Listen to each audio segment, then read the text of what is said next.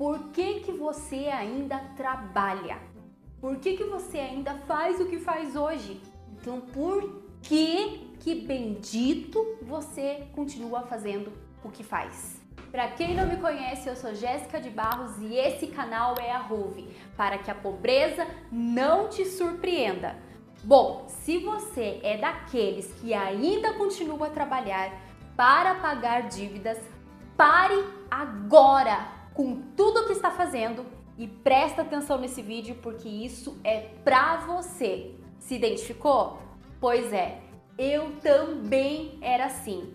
Como você é hoje? Trabalhava, trabalhava só para pagar dívidas. E eu não te julgo não, mas você concorda comigo que se trabalhar somente para pagar dívidas, vai chegar um ponto, algum dia, algum momento da sua vida que parece que nada vai adiantar. Na verdade já não está adiantando, mas vai cair algumas fichas que você está somente sobrevivendo, ou seja, trabalhando para pagar as suas contas, porque isso não vai parar nunca. É um ciclo vicioso, inconsciente, porque se a minha meta é trabalhar para pagar dívidas, isso vai acontecer mês após mês e quando você olhar para trás, vai passar anos da sua vida que você juntou o seu rico e suado dinheirinho para pagar simplesmente dívidas e contas que talvez você nem queria no momento, mas por impulso foi lá e aconteceu tudo que aconteceu. Acaba é isso mesmo. Você precisa primeiro trocar de meta. Esse negócio de trabalhar somente para pagar contas e dívidas não está com nada.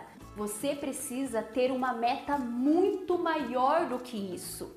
O que você quer hoje que nunca conseguiu realizar? Uma viagem realmente, você sozinho, ou você com a família, ou você com os amigos, não sei. Qual é o seu sonho? Uma graduação? sei lá, é uma festa de casamento bombástica, é você ter a sua independência financeira, a sua reserva de emergência, sua aposentadoria, sem depender do governo, principalmente daqui para frente. A tendência só é piorar. E se você não mudar a sua estratégia, não mudar o foco, não ter metas que você olha para frente e fala: "Isso eu faço para alcançar isso" você nunca vai sair da onde está. Então, você precisa seguir algumas dicas infalíveis para que você mude o foco. Crie metas. Então, o que, que você precisa fazer a partir de agora? Deixar as suas dívidas de lado? Sim. Sério? Sério. Eu não estou dizendo que você não tenha que quitá-las. Mas você trabalhar somente para quitar dívidas, pagar contas uma atrás da outra, já falamos que isso não funciona e olhe só aonde isso te levou.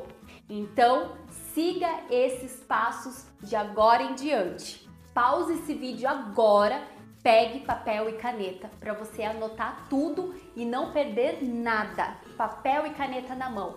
Coloque o seu sonho neste papel. Isso mesmo, coloque pelo menos um sonho que você queira realizar. Primeiro vamos começar assim com um pequeno, para você ver que é possível realizar. Não sei, uma viagem, começar uma graduação, uma festa, começar a fazer um investimento na sua reserva de emergência, não sei, coloque um dos seus sonhos. Primeiro a sua meta inicial para você ver como vai funcionar.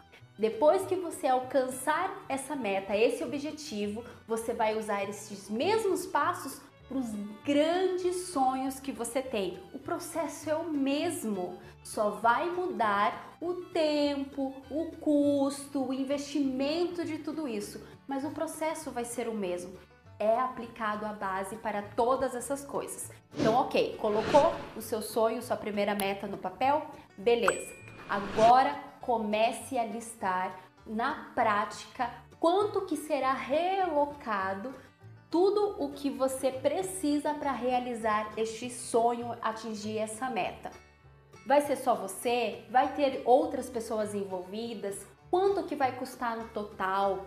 Não sei. Imagina se que aqui o teu sonho seja uma viagem.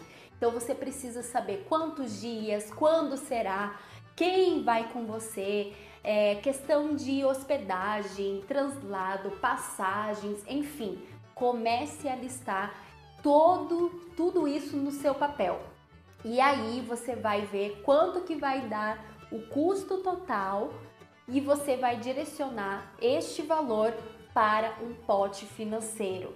Ou seja, é daqui um ano, então divida isso, o valor total, em 12 meses e veja se a parcela vai caber no seu bolso. Se não couber no seu bolso no período de 12 meses, altere o tempo para um ano e meio, um ano e dois meses, não tem problema, mas chegue lá, reserve este pote financeiro, faça-se criar este pote financeiro para que você atinja essa meta. Mas Jéssica, e as dívidas? As dívidas você vai criar um outro pote financeiro para uma estratégia de quitação dessa dívida.